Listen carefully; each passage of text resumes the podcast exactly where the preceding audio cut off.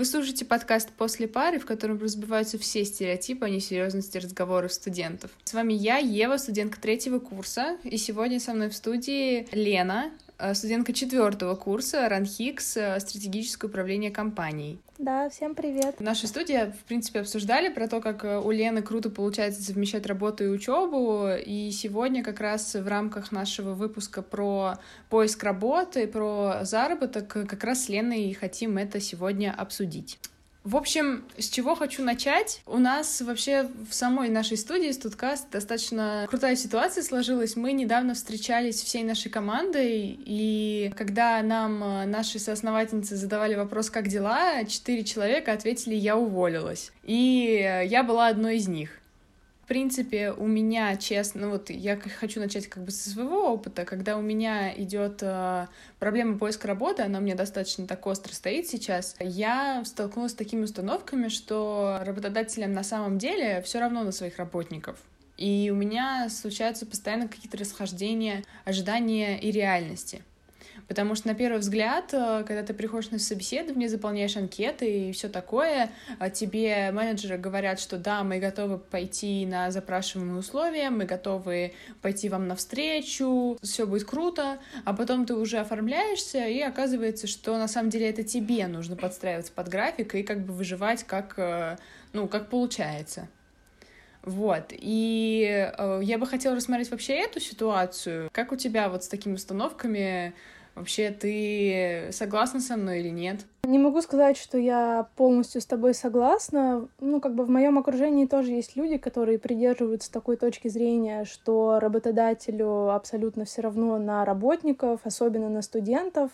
Но на своем опыте я могу сказать, что это не так, потому что сейчас лично я наблюдаю такую тенденцию, что все больше и больше компаний нацелены на то, чтобы выращивать своих сотрудников с нуля, то есть сейчас э, как-то тренд в компаниях, э, особенно в коммерческих компаниях, я не говорю про госструктуры, потому что у меня нет опыта работы в госсекторе, но коммерческие компании стремятся перейти в тот формат, когда они выращивают собственных менеджеров со стажерских позиций, так скажем, с позиции ассистентов, и эти люди растут в компании, у них карьерный рост происходит в компании и так далее. Мне все-таки кажется, что не большинство компаний э, предпочитают э, брать людей со стороны и как-то пренебрежительно к ним относятся.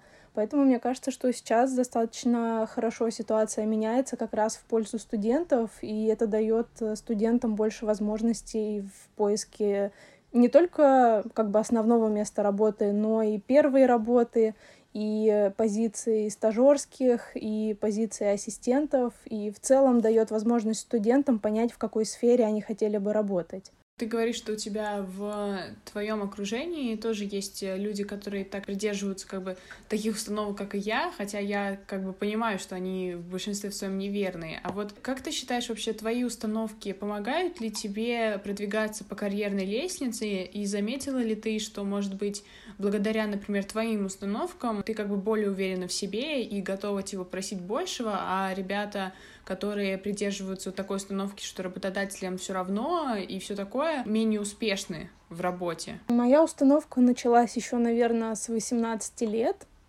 когда я активно искала свою первую работу, и понятно, что это была не какая-то серьезная позиция, да, там в коммерческой компании, тем более зарубежной, там международной. Но я изначально понимала, mm-hmm. что какой бы ни была моя первая работа, это вклад в мое будущее. И изначально, ну, mm-hmm. 18 лет я искала работу в основном по знакомым, то есть я объективно понимала, что у меня... Я только поступила в университет, да, кто я вообще такая. В принципе, у меня не было никаких навыков. Знаешь, как иногда бывает, что люди с 14 лет начинают развивать какие-то там, не знаю, digital навыки, дизайнерские навыки. То есть они уже как-то пытаются себя реализовать. Mm-hmm но я была таким ребенком, который рос в кругу семьи. У меня как бы все было, и мне не особо нужно было беспокоиться о том, как себя прокормить, как обеспечить свое будущее, что надо начинать уже сегодня там или вчера, да, как принято говорить. Вот, mm-hmm. и поэтому в 18 лет я задумалась о том, что да, надо искать работу, и как я это сейчас буду делать. У меня ни навыков, ни знаний особо ничего, да, и в целом я была очень такой стеснительной, зажатой. То есть мне там попросить, знаешь, у работодателя там какую-нибудь надбавку, еще что-то, да, да ты что, это вообще для меня было что-то из ряда фантастики. И поэтому я на первом курсе университета очень активно пользовалась своими социальными связями. Я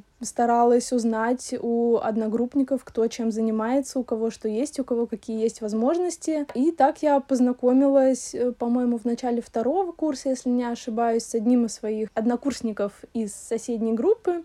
И так получилось, что у них семейный бизнес, у них были зоомагазины и до сих пор есть.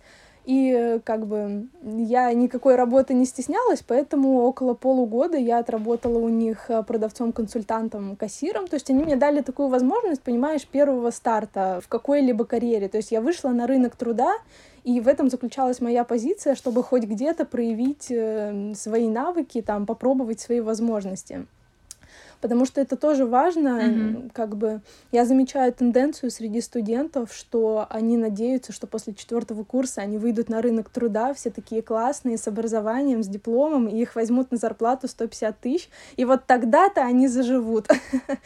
Ну, как бы нет, мне кажется все-таки, что нужно вкладываться еще там на начальных каких-то этапах, да, пока ты учишься, и не бояться того, что пока что твоя работа, да, там оценивается в 15, 20, 30 тысяч рублей, потому что должна быть, на мой взгляд, такая установка, что ты уже сегодня делаешь маленькие шажочки к тому, чтобы через 4-5 лет после окончания университета у тебя уже была база каких-то soft skills, база каких-то технических, да, твоих навыков, чтобы ты после mm-hmm. университета вышла не, не только вот у меня корочка, и я знаю, что такое свод-анализ, да, но это из менеджмента, если говорить. О, боже. А я работала, а я работала там-то и там-то, что у меня, что я, да, не mm-hmm. такой охренительный специалист, но я стремлюсь к этому, и работодатели это действительно ценят. Поэтому моя mm-hmm. позиция заключается в том, чтобы на ранних этапах уже начинать вкладываться в свое будущее, будущее, именно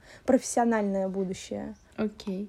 А вот э, ты говорила про опыт э, работы продавцом-кассиром. Где ты сейчас работаешь? Сейчас я работаю ассистентом отдела диджитал-маркетинга э, в международной французской компании ClubMed. Это французский туроператор премиум-сегмента. Вот, и мы занимаемся тем, что продвигаем бренд на российском рынке. Ну, конкретно мой отдел диджитал-маркетинга занимается закупками различных видов рекламы, размещением там постов, mm-hmm. материалов в социальных сетях, разрабатываем CRM-стратегию для наших как лояльных, так и потенциально новых клиентов. То есть мы выстраиваем стратегию ну, не то что выхода, но уже дальнейшего развития компании на российском рынке. И, наверное, это прям то, что mm-hmm. мне очень интересно, что прям откликается у меня в душе. Поэтому я надеюсь, что я вот работаю уже почти год, и я надеюсь, что это будет не последний год, когда мы с ними проработали. Вот. Поняла. А как ты вообще, получается, доросла до вот этого уровня? То есть от продавца-кассира до ассистента отдела диджитал-маркетинга в иностранной компании. То есть, ну, расскажи поподробнее про свой опыт, э, может быть, какие-то возможности, которые э, тебе помогли как раз дорасти до вот такого уровня, учитывая это сколько получается за два года примерно? Если ну да, меньше. давай я расскажу прям, наверное, хронологию. То есть, получается, в январе 2020 года я увольняюсь с позиции кассира из этого магазина. И в феврале 2020 mm-hmm. года, это мой второй курс, я устраиваюсь на неоплачиваемую стажировку в российскую страховую компанию «Сагаз». Там я была стажером mm-hmm. отдела внутренних коммуникаций, и моя mm-hmm. э, стажировка, она длилась, наверное, полгода, да. И там произошла такая ситуация, что я пришла на собеседование. В целом я поняла, что в этом отделе не нужно иметь каких-то сверхнавыков. То есть меня там спрашивали про Photoshop, про какие-то там навыки, типа, ты умеешь писать тексты. Ну, естественно, я сказала, что я умею писать тексты. Ну, то есть я как-то подстроилась под ситуацию, и получилось так, что да, меня взяли. Я уж не знаю, какой там был отбор. И на бесплатной основе я проработала полгода, и уже в июле 2020 года моя руководитель отдела предложила мне продолжить работу, но уже на оплачиваемой основе. К слову, тогда моя зарплата за 20 часов работы в неделю была 18 18 тысяч рублей. Ну, то есть там 20 с чем-то, но после вычета налога 13%, 18 с копейками там оставалось. Но в целом это получается mm-hmm. мне 20 лет. Да, я получаю 18 тысяч рублей и довольна жизнью, потому что это мой первый серьезный рабочий опыт, тем более там в крупнейшем российском бизнесе. Вот, поэтому я не жаловалась. Это как mm-hmm. раз к слову о том, что я понимала, что это вклад в мое будущее, профессиональное будущее. Так я проработала до... И сколько ты там проработала?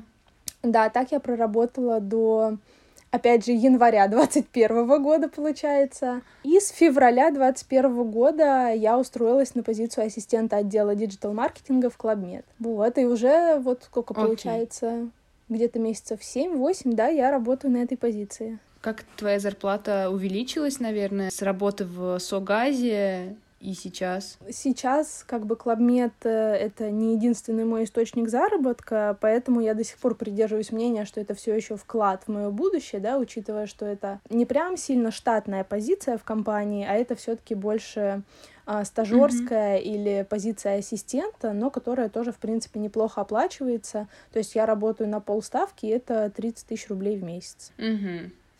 Поняла. То есть ты, получается, как бы по большинству своем ты работаешь сейчас на опыт, а не на зарплату, так? Да.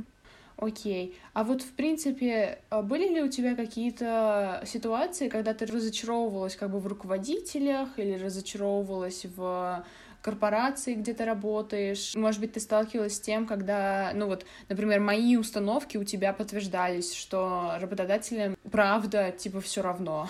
У меня никогда не подтверждалась такая установка, что работодателю все равно, но вот конкретно в Сагазе было достаточно тяжело работать последние месяцы 4-5, наверное, потому что так получилось, что у моего руководителя в подчинении была менеджер, и они договорились, что это менеджер будет моим непосредственным руководителем. Ну, ты понимаешь, да, что человек без менеджерского образования, у которого никогда не было опыта работы с подчиненными, она меня просто загнобила, забила своими задачами, mm-hmm постоянно какая-то критика, что это не так, это переделай, какие-то правки из разряда давай чуть выше, давай чуть ниже, там какую-нибудь картинку, да, разместить на коммуникации. Mm-hmm.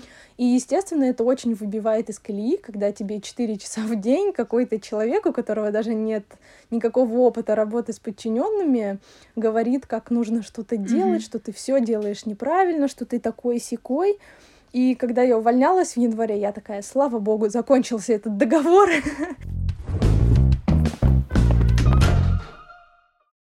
Ты рассказала про свой опыт, я хочу как бы поделиться своим, потому что мы обе с тобой студентки менеджмента, но у нас вообще кардинально какие-то разные вещи. Я пытаюсь как бы совмещать фриланс и работу как таковую, ну вот в компании, например. И э, сразу после 11 класса я пошла искать какой-то заработок типа на лето. На HeadHunter нашла объявление типа работник колл-центра. Я тогда еще не знала, что это такое. Сейчас я отношусь к колл-центру как э, к, новому, к новой форме рабства. Вот, и мне там обещали заработок там от 30 тысяч. Вообще, что супер крутая работа, тебе дадут базу, ну, звонков, куда надо звонить и все такое. И в итоге я проработала там три дня и уволилась.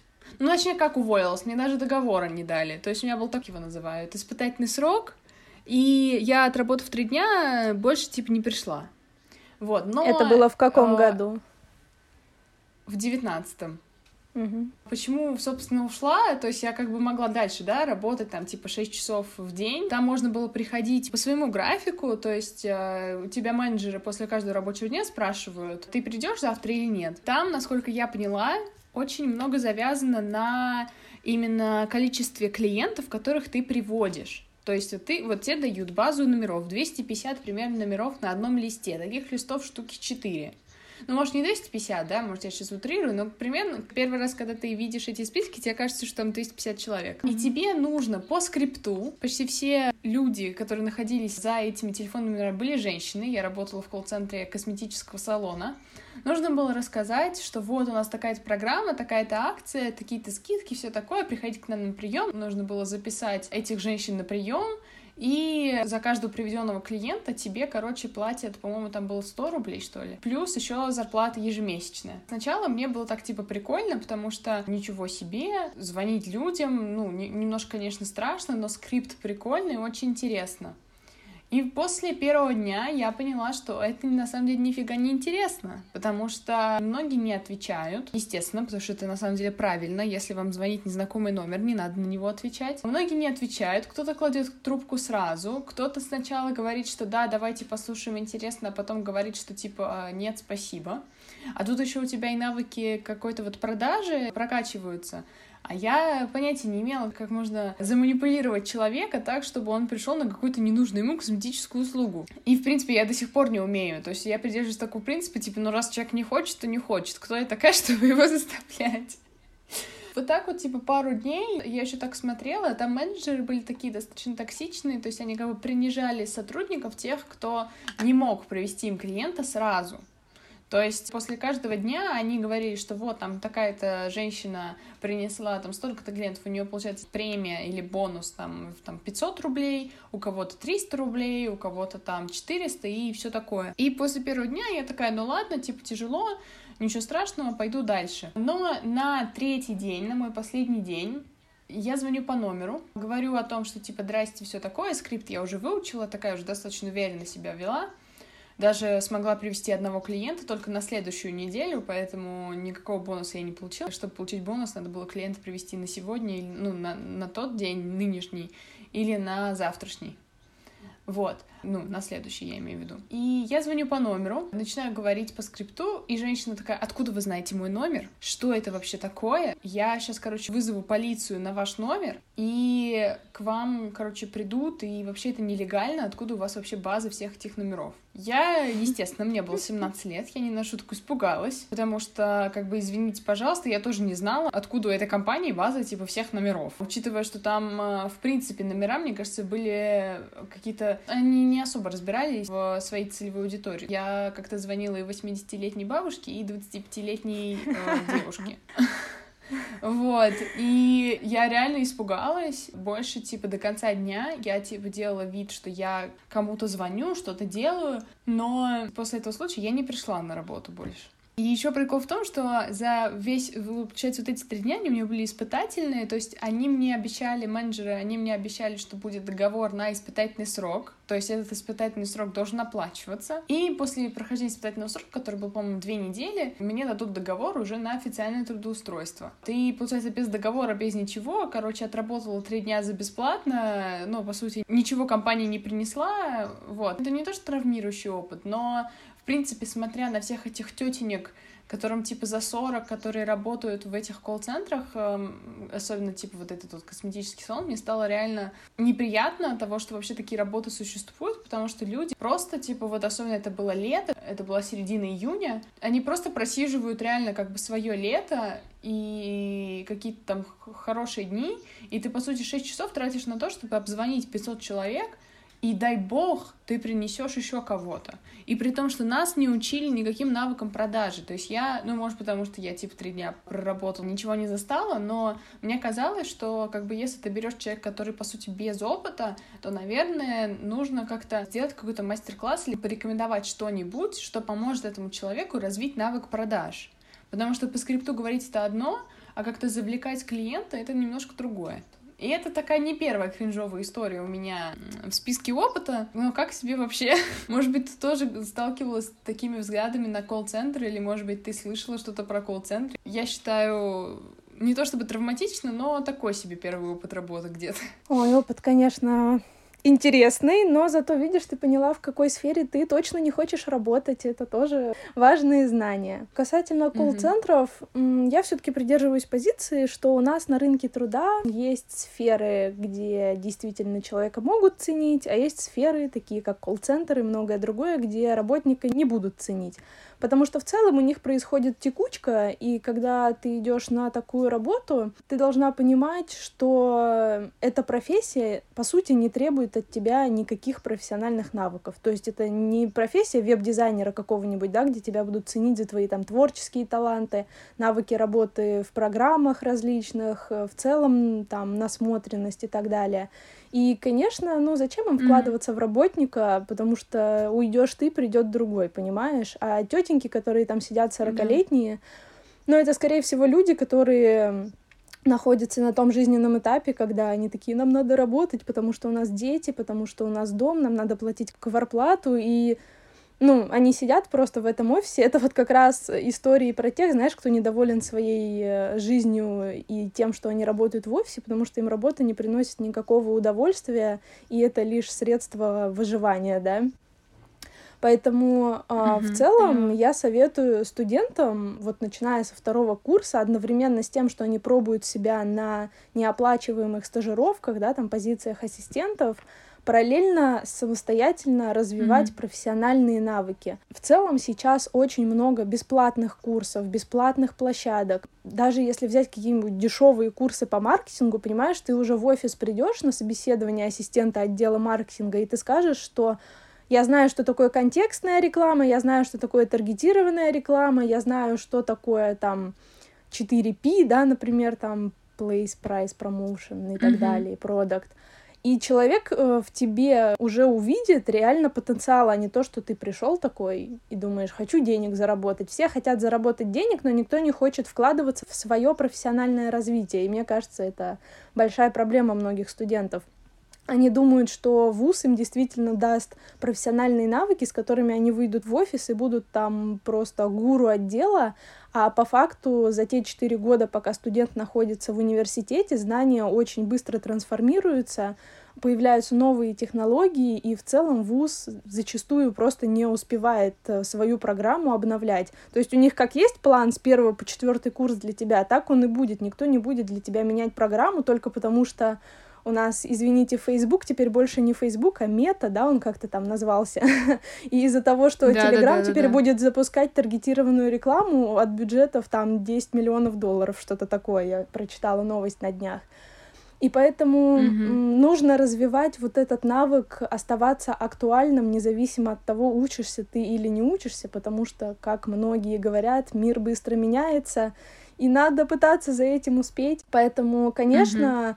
когда люди рассчитывают прийти на работу, которая не требует никаких профессиональных навыков, да, типа вот когда студенты приходят, или там подростки приходят работать в колл-центр, понятно, что, ну, они в глазах работодателя люди, которые не обладают никакими профессиональными навыками, и в целом работодатель в тебе видит человека, который пришел заработать просто денег, а не принести какую-то пользу компании.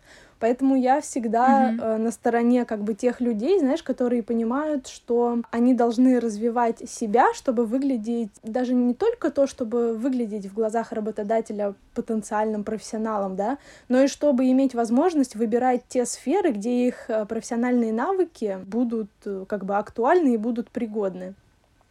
Поэтому Здесь как раз вопрос, наверное, еще и о самообразовании. Понимаешь, что в колл-центре ты уже работать не будешь, и даже какие-то университетские а, знания, навыки тебе сто процентов пригодятся в профессиональной дальнейшей жизни. Ну вот я как бы сейчас э, смотрю на этот опыт э, с точки зрения того, что да, как бы мне хотелось бы работать в компании, где ко мне не относятся как к человеку, который просто типа занимается одним и тем же. Нет, мне вообще хочется, чтобы в месте, где я работала, ко мне относятся как э, к человеку, да.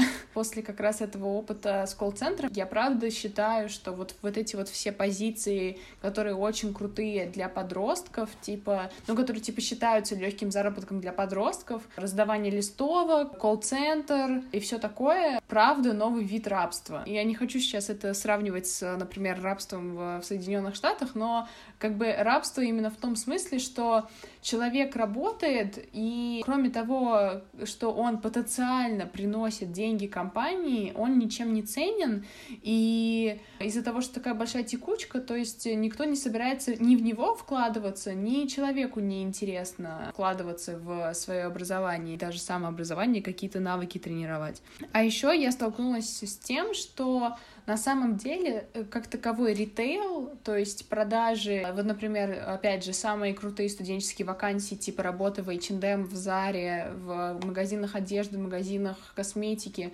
они примерно же тоже такие. То есть э, там очень много вакансий, где написано, можно даже без резюме, нет опыта, ну, такие там типа штуки, как э, продавец-кассир, продавец-консультант, э, продавец-универсал. То есть, опять же, ты можешь к ним прийти и сказать, слушайте, у меня нет никаких профессиональных навыков. Тут еще, кстати, в зависимости от компании. Какая-то компания будет тратить деньги на твое обучение, а какая-то компания не будет.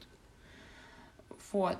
А у меня ты... есть интересный опыт, связанный с ритейлом. Ну, не конкретно у меня, вот ты просто затронула Zara и H&M там. У меня одногруппница mm-hmm. тоже искала на втором вроде бы курсе подработку. И в какой-то момент я узнаю, что она работает в Зара, и типа, да, у них э, классный график, они сами его заполняют. Но там главное выйти минимум 20 mm-hmm. часов в неделю, а когда ты это сделаешь, э, это абсолютно не важно. Главное, чтобы не было каких-то сильных прогалов по количеству человек. И я типа спрашиваю, mm-hmm. а как ты вообще, ну, в Зару ты попала? ну, для меня это типа тогда Зара была, ты что, я там даже вещи не покупала. Я же это все копеечка mm-hmm. в копеечку. И она говорит, слушай, я что-то откликнулась на вакансию на HeadHunter или где-то там вместе с подружкой.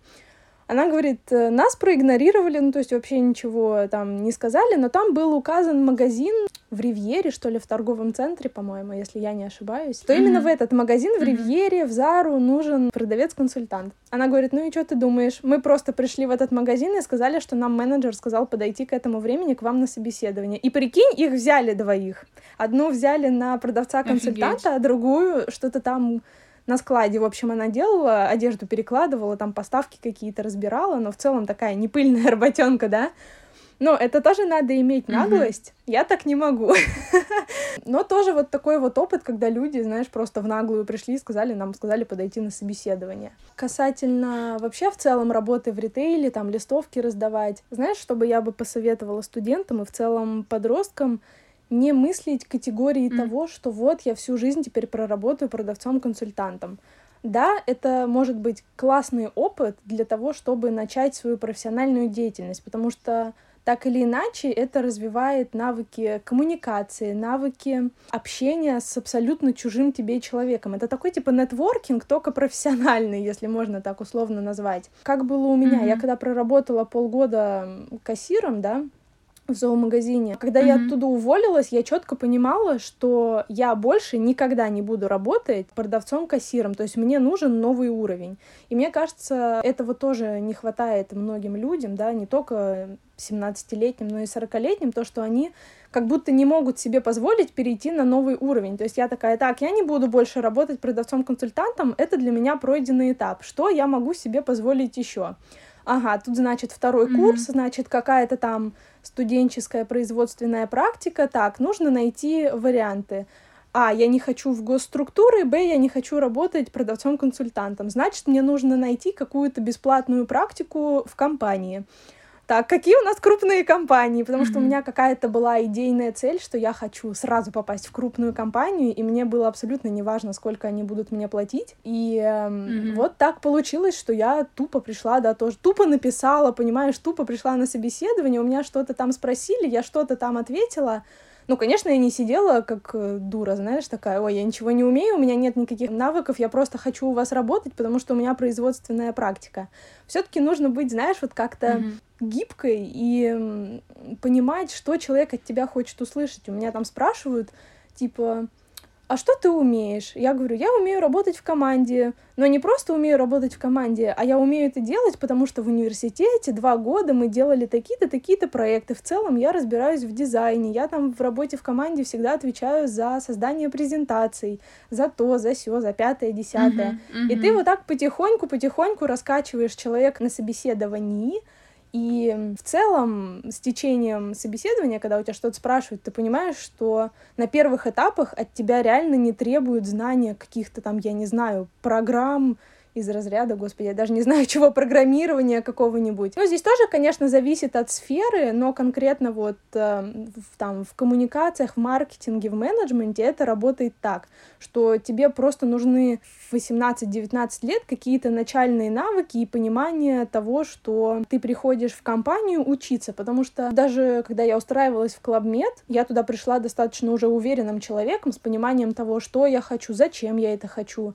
какие у меня знания в маркетинге mm-hmm. есть, зачем мне это надо, а, почему сейчас вообще такая ситуация в мире, да, что digital-маркетинг востребован, почему людям нужна реклама. То есть я пришла туда уже с таким пониманием.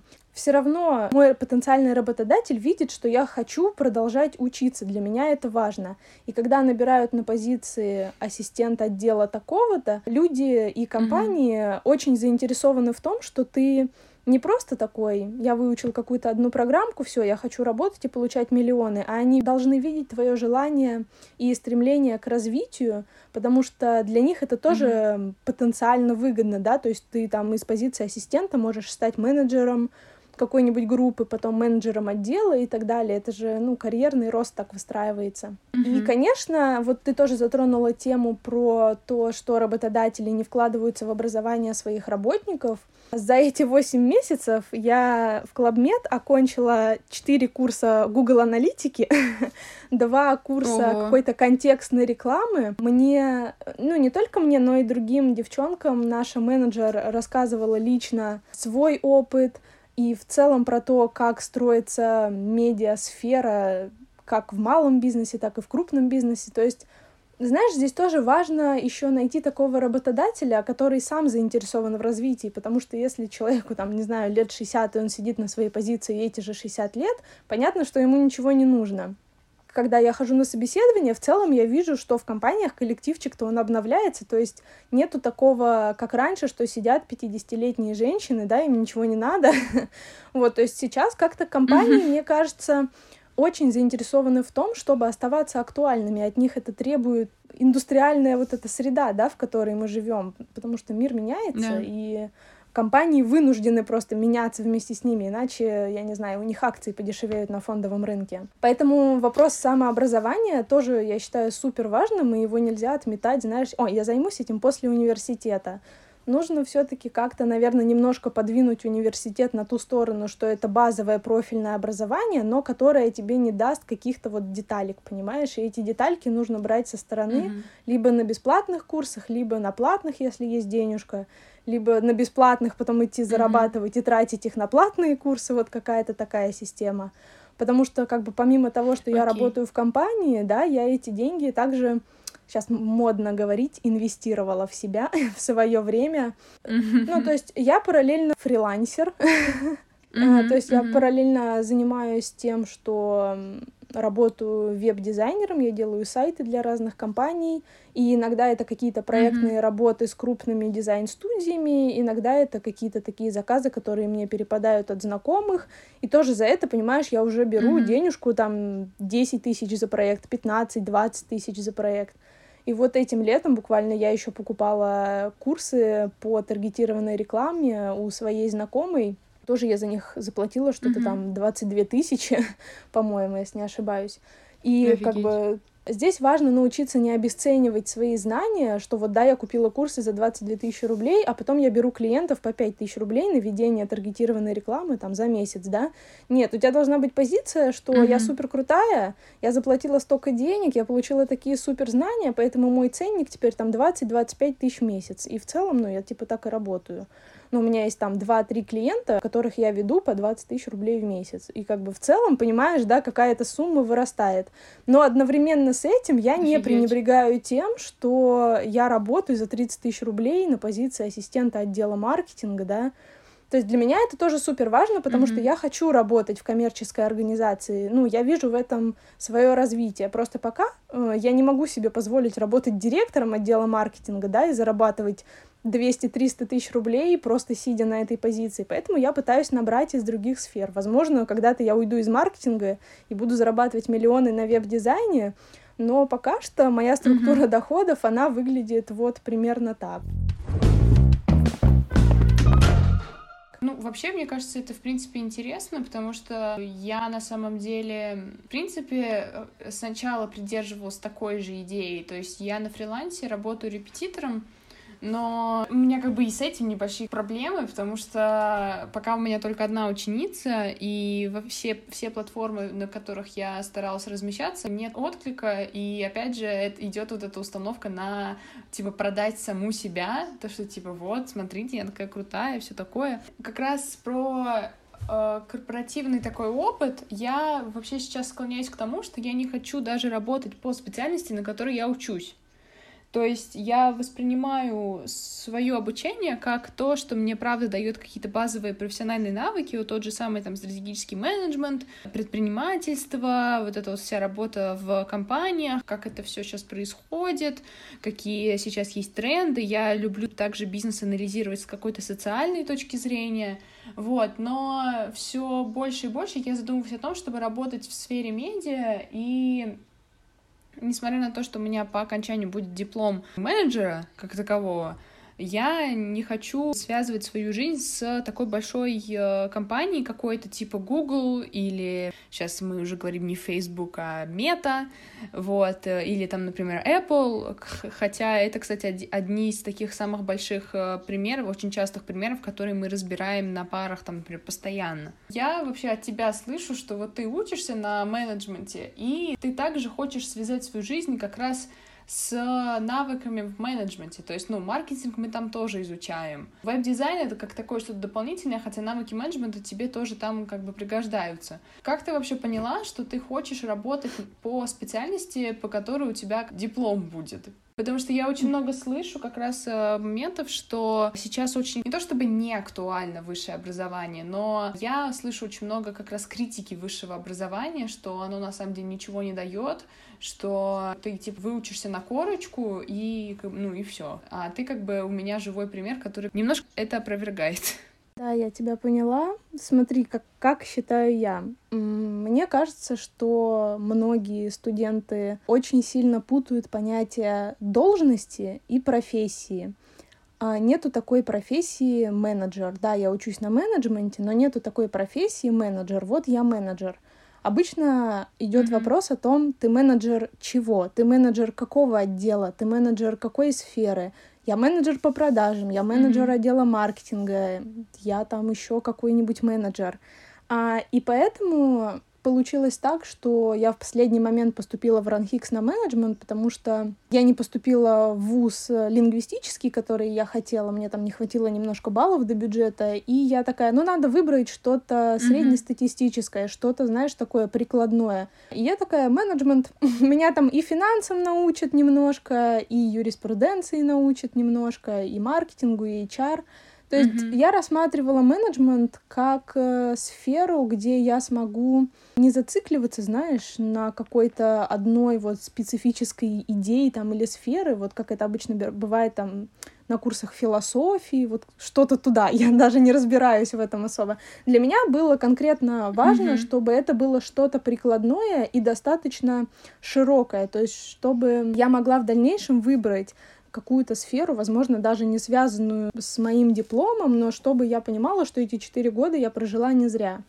И для меня mm-hmm. как раз-таки вот несостыковка тоже в том, что да, я вроде учусь на менеджменте, да, но работаю я в абсолютном маркетинге. И мои однокурсники, некоторые, они тоже типа, зачем тебе менеджмент, если ты работаешь в маркетинге? Понимаешь, у них нету вот этой логической связи, что я могу быть менеджером отдела маркетинга. Они не строят так свое представление о мире почему-то. И приходится иногда тоже как-то это прояснять, рассказывать. Менеджмент в целом, как образование сейчас, которое я оканчиваю, я рассматриваю больше для построения какого-то собственного бизнеса, наверное, потому что Несмотря на то, что здесь э, нету сильного погружения в какую-то одну сферу, например, там вправо или в HR, ты как управленец собственного mm-hmm. бизнеса, собственной компании, ты должен иметь представление обо всех аспектах ее внутренней деятельности, и об HR, и о том, как маркетинг у тебя работает, и вообще зачем тебе юристы. То есть, э, если mm-hmm. человек хочет в дальнейшем строить свой бизнес, я считаю, что для него менеджмент это офигенная возможность одновременно получить базу, но и вне стен универа прокачать какие-то сферы, которые ему лично будут интересны, да, может, он там в своей компании в будущем хочет главным маркетологом работать, вот он учится на менеджменте и прокачивает курсами а, маркетинг, да, и работает в маркетинге, получает опыт, и как-то свою в целом mm-hmm. жизнь пытается связать с маркетингом.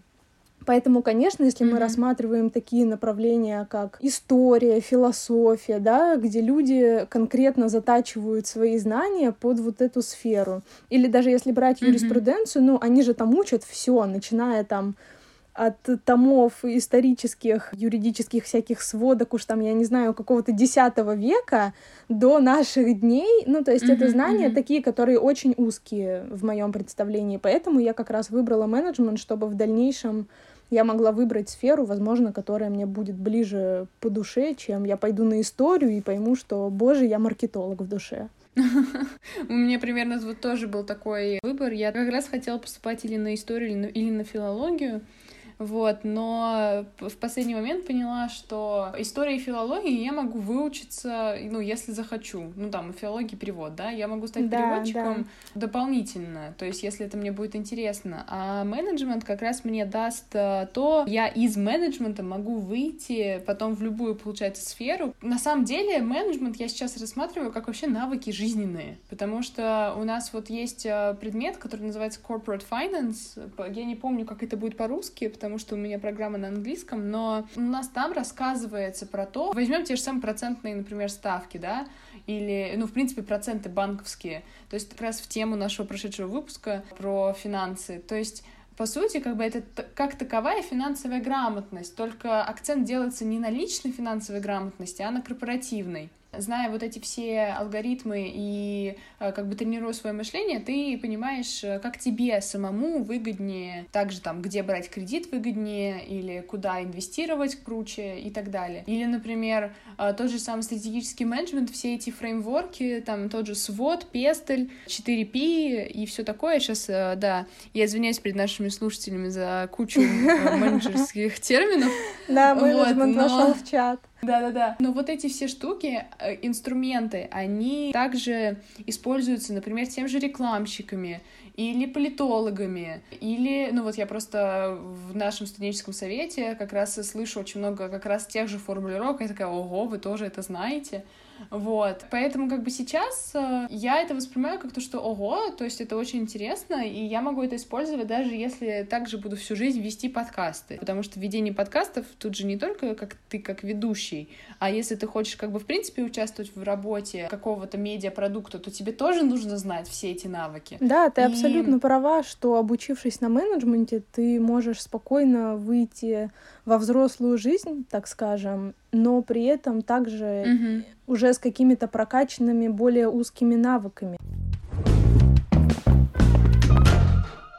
Просто, в принципе, хочу поговорить про вот мифы, которые мы с тобой разбирали чуть ранее, а, про то, что студентов не берут на работу, или если их берут, то к ним как бы пренебрежительно относятся. Ты его опровергла, сказав, что на самом деле очень многие компании сейчас к студентам более лояльны, потому что текучка никому не выгодна, но вот, например, в том же самом ритейле.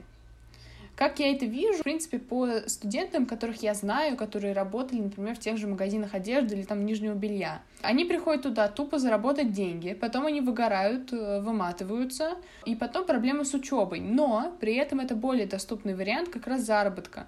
А если брать в крупной компании на стажировки, ну, как бы если брать вариант крупных компаний и идти туда на стажировки, то это или бесплатная стажировка, или платят совсем мало, работаешь за опыт, это, это круто, как раз берем твой опыт, но такое ощущение, кого-то используют. И я хотела тебя спросить, вот когда ты ходишь на бесплатные стажировки и все такое, вот тебе не кажется, что ты не цена этой компании, и тебе не обидно, что ты выполняешь, по сути, какие-то обязанности, например, того же самого штатного работника, но только за бесплатно. Когда я шла на практику вот эту бесплатную в Сагаз, я вообще, если честно, не думала о том, используют меня, не используют. Я туда изначально шла со своей целью, то есть я не думала о компании, понимаешь, о том, что этим людям вообще надо. У меня была своя цель в жизни, которую я сама себе поставила, что мне нужно выходить на на рынок труда именно профессиональный. Это уже какая-то компания, понимаешь, а не просто на уровне, что я продавец-консультант. Я пришла на эту стажировку уже с полным пониманием, что прошел тот период, когда я могла себе позволить зарабатывать копеечку продавцом-консультантом и тратить ее, не знаю, там на развлечения какие-то свои. Появилась новая mm-hmm ощущение вот внутри меня, что я просто должна это сделать, как бы мне страшно не было, да, и попробовать себя в чем-то новом. То есть здесь я больше думала как раз о себе, о своих целях, что мне сейчас нужно действительно получить этот опыт, чтобы в дальнейшем, когда я уже приду на позицию, где меня как раз действительно будут уважать как специалиста, уважать как mm-hmm. ответственного работника, как это сейчас происходит, уже тогда я думала о том, что сейчас, далее, ну, тебе нужно полгодика бесплатно поработать и для себя понять, что тебе нужно, что тебе близко, потому что работая в Сагазе, я, например, поняла, что наступил новый этап, и я больше не хочу работать специалистом отдела внутренних коммуникаций. Я не хочу работать с вовлеченностью сотрудников. Я не хочу быть вот этим вот HR-человеком, понимаешь, и делать какие-то mm-hmm. коммуникации для сотрудников, доносить до них информацию, там вот о чем-то mm-hmm. информировать и так далее. Я конкретно поняла, что мне это не интересно, но мне интересен формат что-то дизайнить, что-то там запускать, какие-то проекты, что-то еще.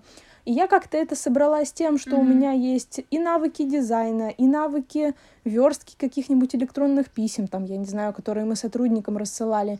И я такая, типа, маркетинг. Mm-hmm а маркетинг, я еще mm-hmm. подумала, он же делится на классический маркетинг и интернет-маркетинг. Я такая, ну интернет передовая технология, мы идем в digital-маркетинг. Вот. И когда mm-hmm. я уже искала вакансии, я конкретно сделала резюме прям под ассистента отдела digital-маркетинга.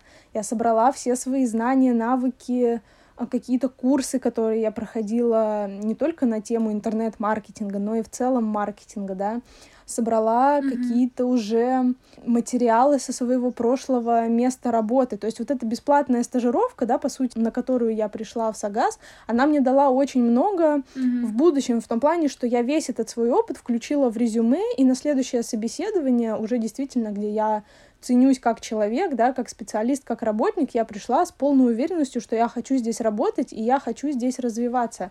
То есть здесь э, я бы посоветовала все-таки не недооценивать вот этот бесплатный опыт работы, Потому что, ну, естественно, я понимаю, что 18 лет у нас у всех амбиции зарабатывать миллионы, и чем быстрее, тем лучше.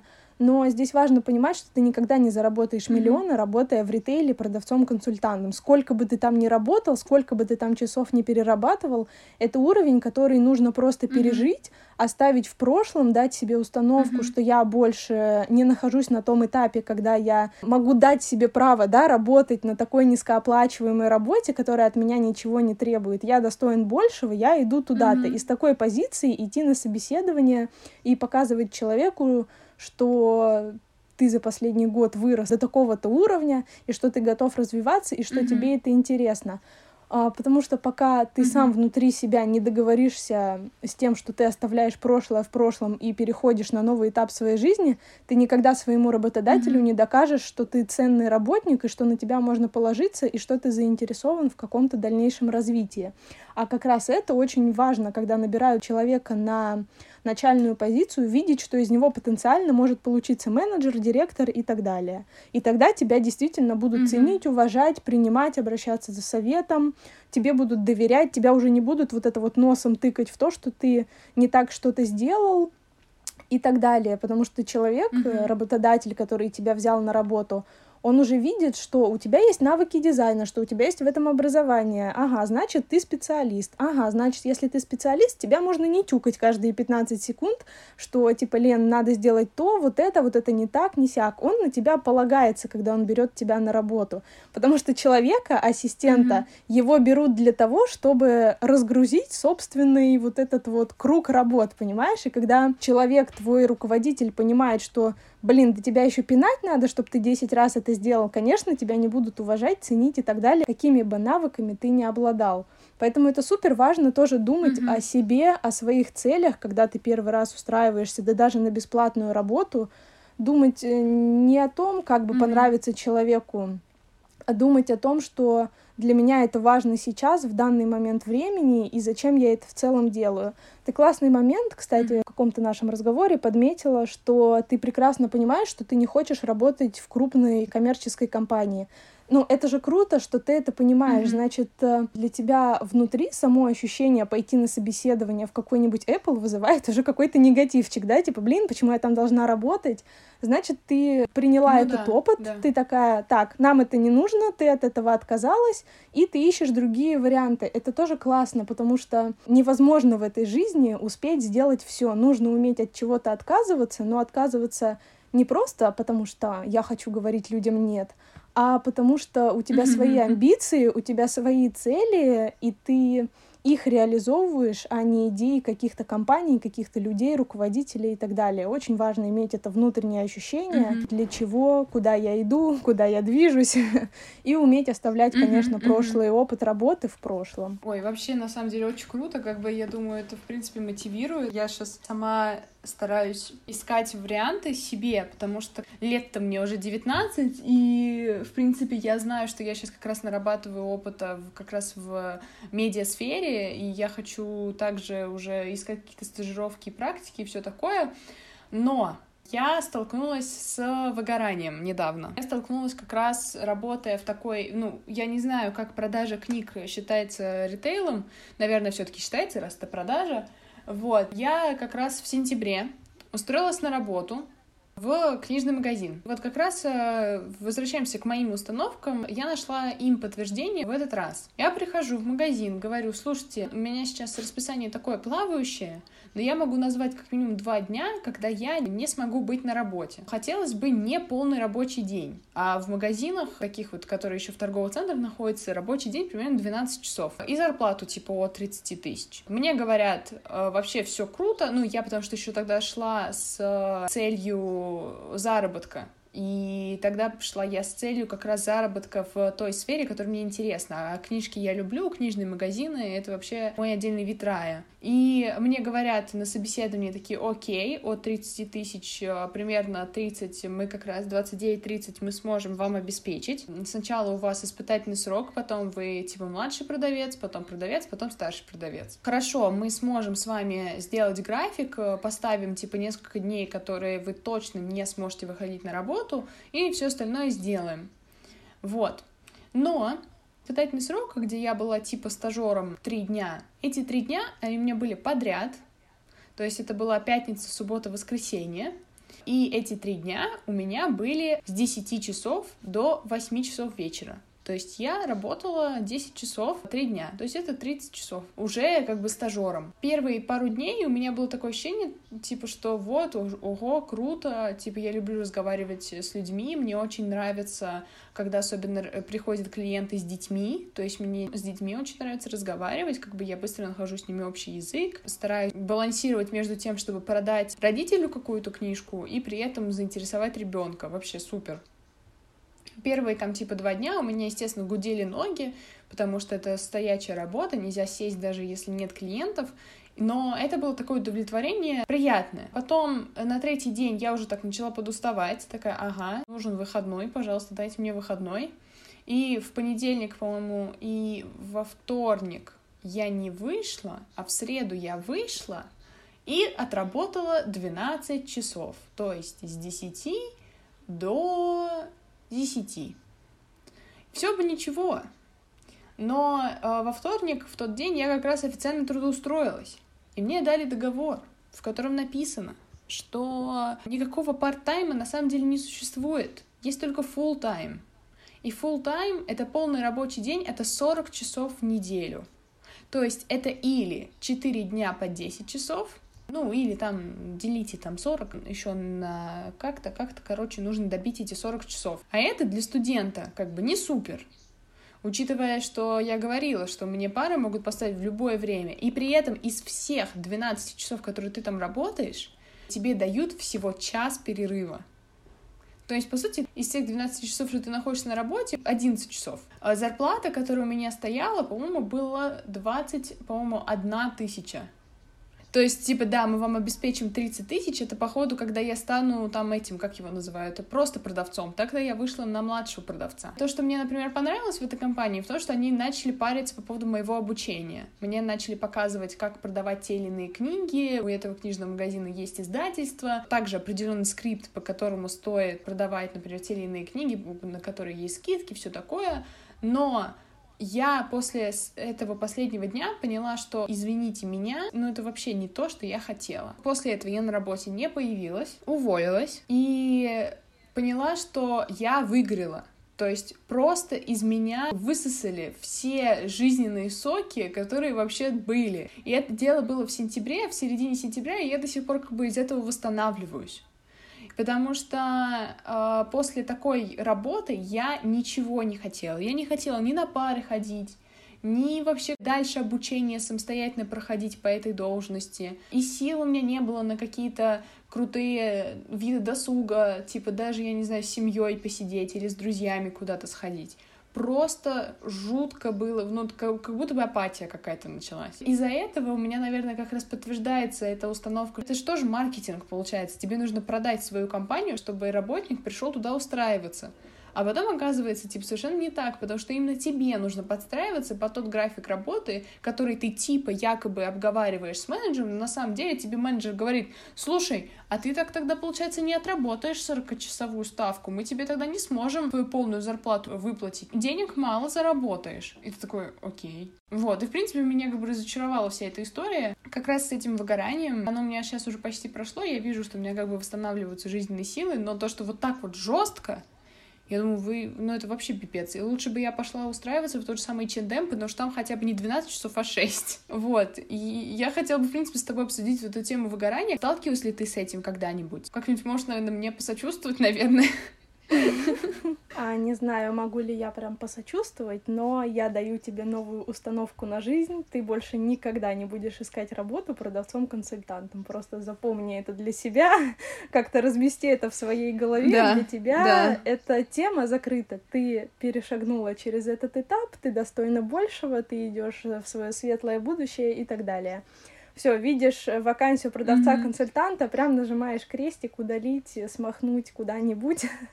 все, ты больше этим не занимаешься.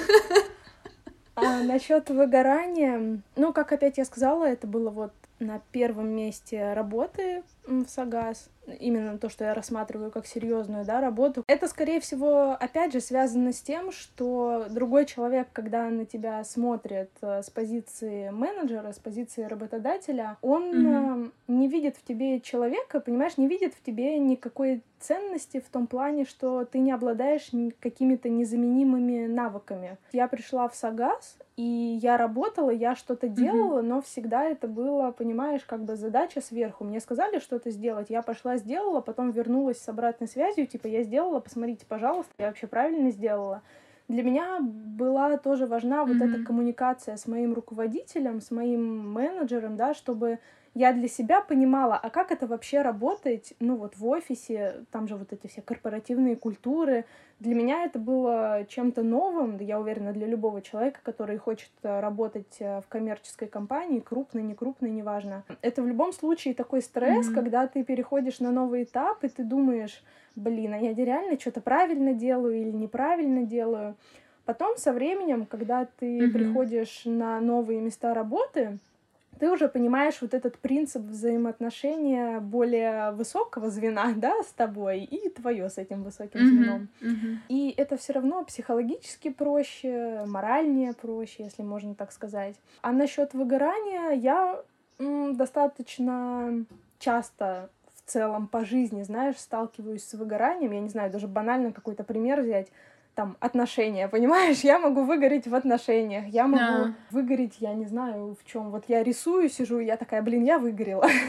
ну вот, то есть я такой человек, мне, ну, часто бывает, что мне прям надоедает что-то как будто делать, хотя при этом я очень люблю рутинную работу, когда ты сидишь там, что-то сайт рисуешь какой-то, это может быть и, и 6 часов подряд, то есть я вообще из этого процесса могу и не выпадать, в целом мне нормально. Но именно как mm-hmm. бороться с выгоранием, я как-то за последний год больше стала, знаешь, рефлексировать о своем психологическом состоянии, о том, чего я хочу от жизни, mm-hmm. о том, имею ли я право сейчас позволить себе отдохнуть, или что я хочу в целом скушать. Mm-hmm. То есть это какой-то все равно процесс, когда ты становишься более осознанным к своей жизни, к своему здоровью, как бы банально это ни звучало, да, то, что все говорят, там, работая на износ, ты берешь взаймы у себя будущего, да, у своего здоровья и так далее. Я как-то пришла все-таки mm-hmm. к тому, что насколько бы много я не хотела работать, я не смогу в 21 год сейчас заработать какие-то миллионы триллиардов, которые мне нужны, а может быть, они mm-hmm. мне не нужны. Mm-hmm. Понимаешь, это вечно такой разговор, наверное, о том, что тебе действительно нужно в жизни, кто ты, что ты, это про поиск себя. И так mm-hmm. или иначе, когда ты выгораешь, это тоже охренительный опыт в том плане, что ты понимаешь, как ты не хочешь жить в этой жизни. И это тоже важно. Это действительно важно, потому что то же самое может случиться, когда ты четыре года учился на историка, а потом преподаешь в каком-нибудь вузе два месяца историю и понимаешь, что это вообще не твое. Вот это, я считаю, провал по жизни. А когда ты поработал, да даже полгода, год в компании и понял, что, блин, я что-то выгорел, что-то вроде и неинтересно, это не такая mm-hmm. большая потеря, как будто на фоне тех людей, которые, знаешь, реально потеряли там 3, 4, 5, а кто-то 6 лет своей жизни и пришел к тому, что, mm-hmm. ё-моё, да я художник. Хотя, может быть, это и тоже неплохо, mm-hmm. но, понимаешь, я, по крайней мере, не чувствую, что я потеряла какие-то прям года своей жизни, работая на нелюбимой работе. В любом случае, всегда есть возможность все закончить, да, и начать что-то новое. Но опять же, это новое, как будто mm-hmm, вот лично mm-hmm. для меня должно быть чуточку выше, чем предыдущее. Чуточку, знаешь, вот э, на шаг где-то впереди. В общем, я хотела сказать, что выгорание это на самом деле неплохо. Это тоже этап, когда ты понимаешь, что я вот поработала в книжном, мне так не понравилось, что я больше не хочу mm-hmm. этого в своей жизни. И ты просто берешь и не делаешь этого больше в своей жизни. Ну, к этому тоже, понятно, надо прийти, но надо, mm-hmm. надо прийти, в общем, я так считаю. Если если говорить о том, как бороться именно с этим состоянием, здесь тоже, мне кажется, для всех немножко по-разному. Возможно, тебе нужно самой порефлексировать, знаешь, что тебе сейчас нравится, что тебя вдохновляет. Ты любишь mm-hmm. смотреть на закат, вот сиди и каждый день смотри на закат там, да? Неделю так посидишь, поймешь, что тебе надоело смотреть на закат, пить вино, и тебе хочется какого-то творчества. Ага, какого творчества мне хочется? Хочу быть дизайнером. Что для этого нужно? Погуглила курсы какие-нибудь, ага, это для меня пока что дорого, а вот это я могу посмотреть.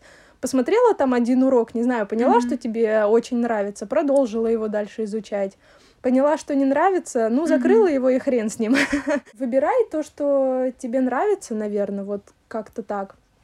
Дать себе, возможно, тоже mm-hmm. время вот пережить это состояние, да, когда ты в упадке сил, когда тебе ничего не хочется делать, я обычно так всем и пишу в своих mm-hmm. чатах, что, друзья, а, я рефлексирую, у меня упадок сил, я ничего не хочу делать. Это, знаешь, это законы Митрошиной сейчас, когда она пишет всем своим подчиненным, типа, ребята, я ухожу вести блог, у меня плохое настроение, не трогайте меня, я рефлексирую. Ужасно правильный подход, на мой взгляд, когда ты ценишь свое время, ценишь свои навыки, и в целом, когда ты... Mm-hmm. Вот тебе 19 лет, просто пойми, что к 21 году, вот я, мне сейчас 21, по мере того, как ты будешь проходить какие-то курсы, читать какие-то книжки, там, по менеджменту, может быть, даже. Хотя я вот менеджер, я не прочитала ни одной книжки по профессиональному менеджменту. Я тоже. Или там я по HR тоже, они такие скучные. Потому что я такая открываю эту книжку и думаю, так, ну это не сегодня. Вот я тоже, я пыталась, типа, читать всякие книжки менеджеров всяких, ну, таких вот предпринимателей, они такие скучные все. Там, только, там столько воды. И ты такой, нет, ладно, хорошо, я как-то без литературы профессиональной справлюсь, извиняюсь. Да. Это тоже про вопрос о том, что тебе интересно, потому что вот у меня, например, есть подружка тоже с моего курса из соседней группы, и она вот прям в захлеб mm-hmm. читает книжки по менеджменту, потому что ей это действительно интересно, и она сейчас работает операционным менеджером где-то там, если я не ошибаюсь. Но у нее вот именно такая, специфичная, наверное, работа, что она прям поглощает эти книжки, знаешь, одна за другой. То есть ей не нужен, видимо, вот этот ресурс, как мне, знаешь, вдохновение, мотивация. А я такой человек, что я буду что-то mm-hmm. делать не потому, что, возможно, мне сфера капец как интересна, а исключительно потому, что я сейчас вдохновлена это делать, воодушевлена, что у меня есть мотивация, что я выспалась, mm-hmm. я вкусно поела, я позанималась спортом, погуляла, я все сделала, и теперь можно поработать. Но как бы вот да, как-то да, да, так. Да. У меня примерно так же как раз работает. Если я с хорошим настроением берусь за какой-то проект, мне очень хочется.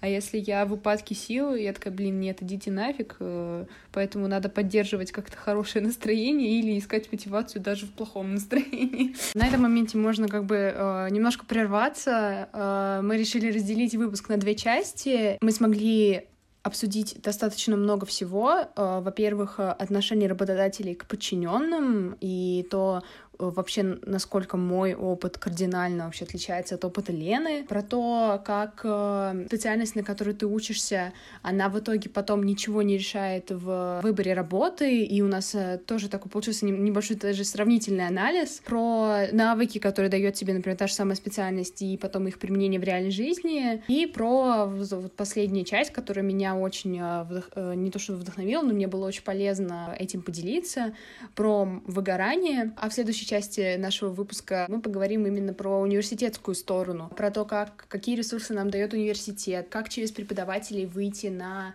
хорошую стажировку или на работу и э, прочее. Если хотите услышать поподробнее, включайтесь э, и слушайте вторую часть. Но я буду рада вашему лайку и комментарию там, где вы слышите этот выпуск. Заходите в социальные сети в ВК и Инстаграм нашей студии Студкаст, где вы увидите интересные подборки, лайфхаки, бэкстейдж и полезную информацию. Делитесь впечатлениями, рассказывайте, что бы вы хотели услышать в будущих сериях, а также слушайте нас на платформе ВКонтакте, Яндекс Музыке, Apple подкастах и Spotify. Ссылки все будут в описании к этому эпизоду. Увидимся в следующей части.